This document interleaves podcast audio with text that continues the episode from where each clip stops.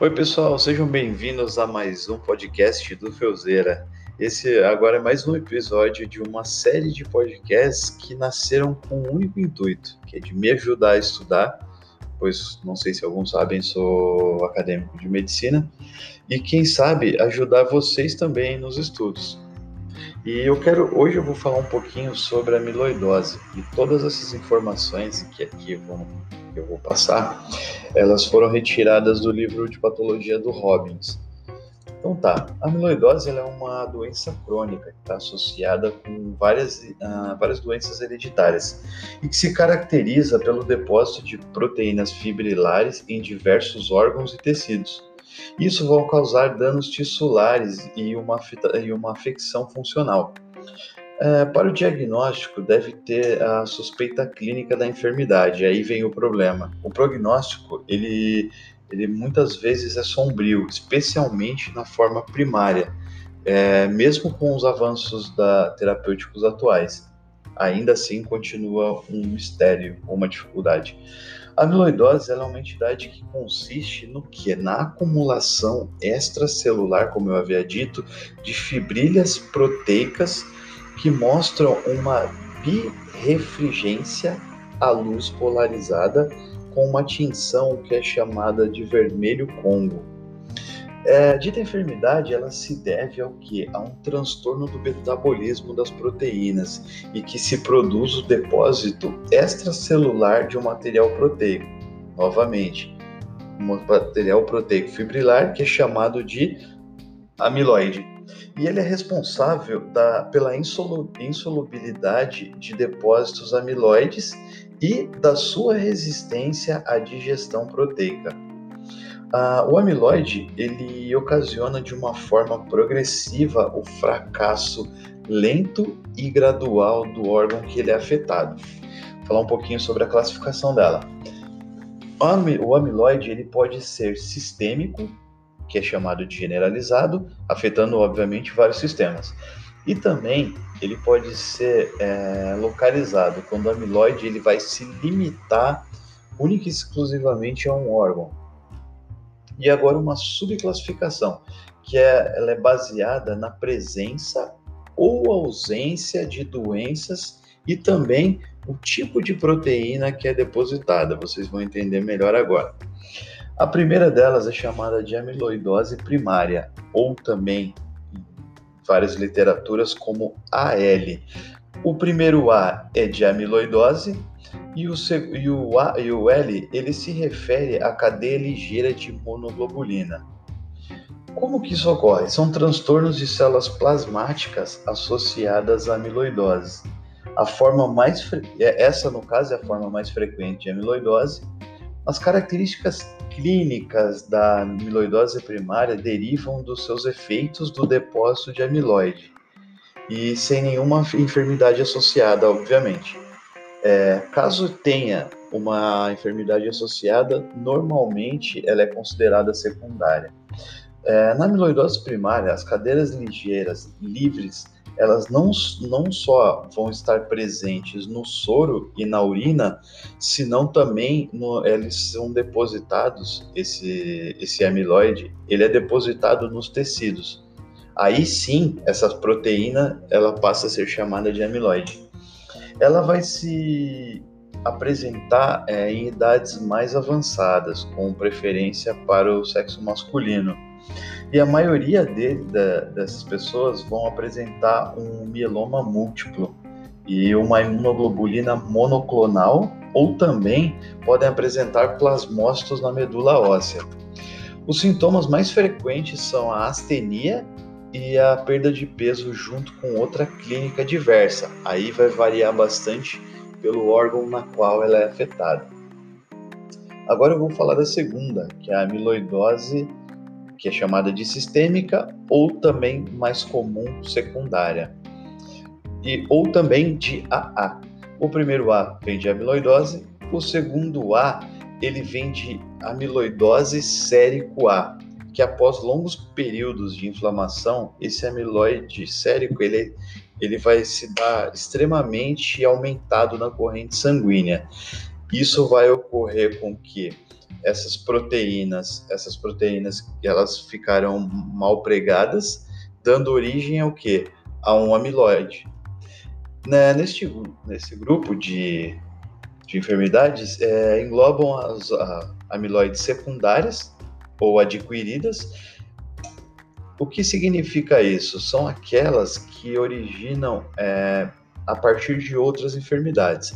É, as formas familiares ou hereditárias, como a febre mediterrânea familiar, a síndrome de Muckle-Wells ou também na nefropatia amiloide familiar. Ela tá, a amiloidose secundária ela pode ser relacionada com enfermidades do tipo infeccioso.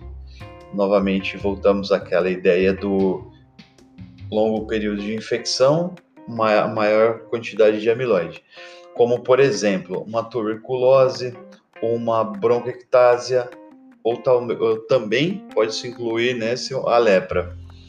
Pode também estar relacionado com neoplasias, como por exemplo a hipernefrona ou a enfermidade doença de Hodgkin.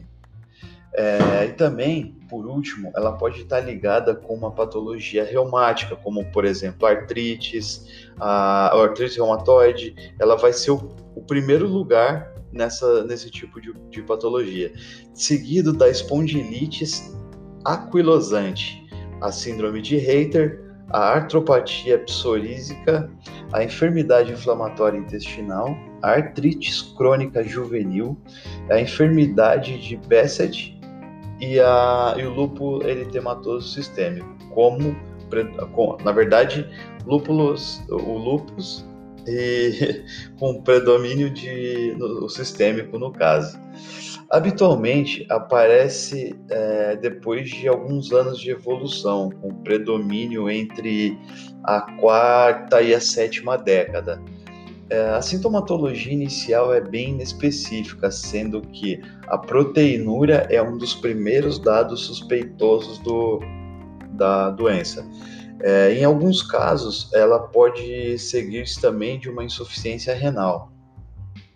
E a amiloidose secundária, ela resulta é, menos recorrente é, de sintomas de sintomas iniciais que radiquem aonde no aparato gastrointestinal, como por exemplo diarreia ou também uma má absorção, e também no cardiocirculatório.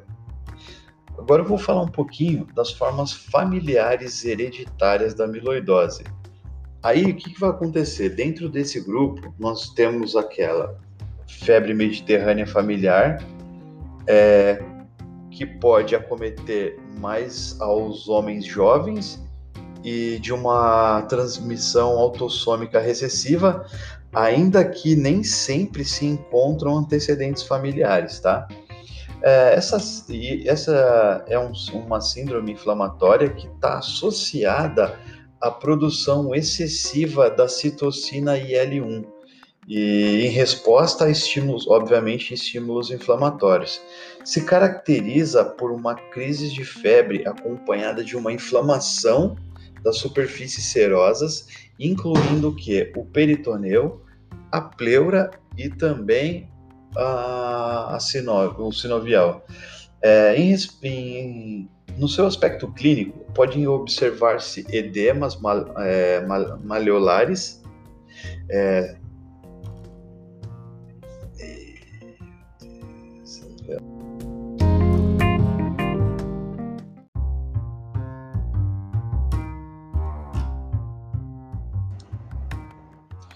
Dando continuidade, uh, as formas familiares eh, e hereditárias de amiloidose.